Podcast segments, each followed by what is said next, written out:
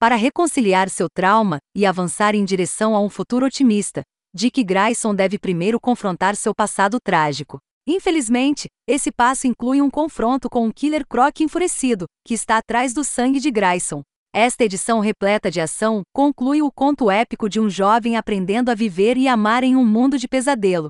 Robin e Batman Hashtag 3 conclui a história de Jeff Lemire sobre os primeiros dias de Dick Grayson como parceiro de Batman. A última edição terminou com uma discussão bastante acalorada entre Bruce e Alfred, e essa tensão ainda é aparente nesta edição. Bruce e Alfred discutem se Dick deve frequentar a escola ou trabalhar na investigação do Killer Croc. No entanto, desta vez Bruce recua. Batman é nocauteado por Croc quando o vilão ataca a escola de Dick, procurando por Robin. Croc parece ter uma obsessão ciumenta por Dick. Em vez de matar Batman imediatamente, ele o leva em cativeiro, afirmando: Então, o que você é?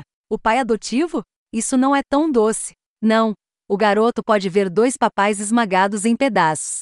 E você, eu vou desmontá-lo também, garoto. Mas primeiro vou fazer você vê-lo partir, assim como você os assistiu. Dick decide que cabe a ele salvar Bruce, mesmo que Alfred implore que ele procure a ajuda do comissário Gordon ou da Liga da Justiça. Dick diz a Alfred: ele trabalha sozinho, então eu posso. Mas Alfred responde: Você não vê? Ele não trabalha sozinho. Foi por isso que ele encontrou você. Isso toca em um tema recorrente no mito do Batman, o problema de Batman em aceitar a ajuda de outras pessoas. E a história de Lemire nos mostra como emular Bruce levou Dick a enfrentar a mesma luta. Dick é capaz de superar Croc por conta própria e prova ser um parceiro capaz de Bruce. E vemos Dick em um lugar mais feliz quando a história termina. Ele faz amigos na escola e se encontra com os outros jovens titãs. E sua narração nos diz que as palavras de Alfred afundaram, e ele superou sua hesitação em confiar nos outros. Como ele narra: Agora sei que não preciso ficar sozinho. E eu não tenho que ser o escuro. Eu posso ser a luz. Eu posso ser Robin.